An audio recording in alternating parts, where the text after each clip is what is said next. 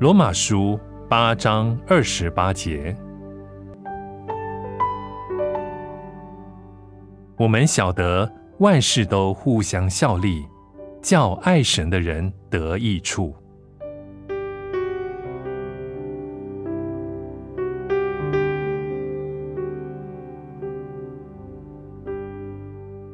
从今天的经文，我们可以明白，爱神的人这四个字。是打开本节经文中那荣耀而不可思议的真理的关键钥匙。爱神的人也爱神的旨意，而神以为善的，他同样的也以为善。爱神的人以神为他生命的目标，而他自己一无所求，不求自己的益处。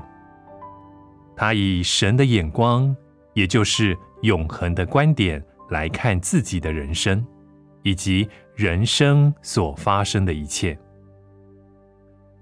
爱神的人知道万事都为着他的好处而互相效力，因此他得到了一种奇妙的安慰和平安。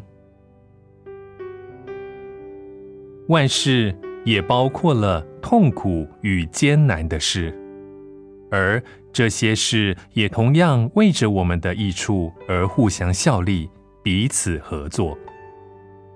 一切的权势，无论是善的、恶的，合成了一个大的势力，而这大势力也为着我们属灵的福利而效力。万事的发生既是这样的。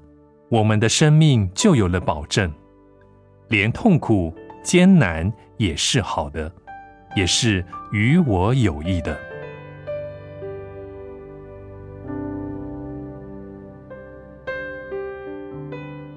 罗马书八章二十八节，我们晓得万事都互相效力，叫爱神的人得益处。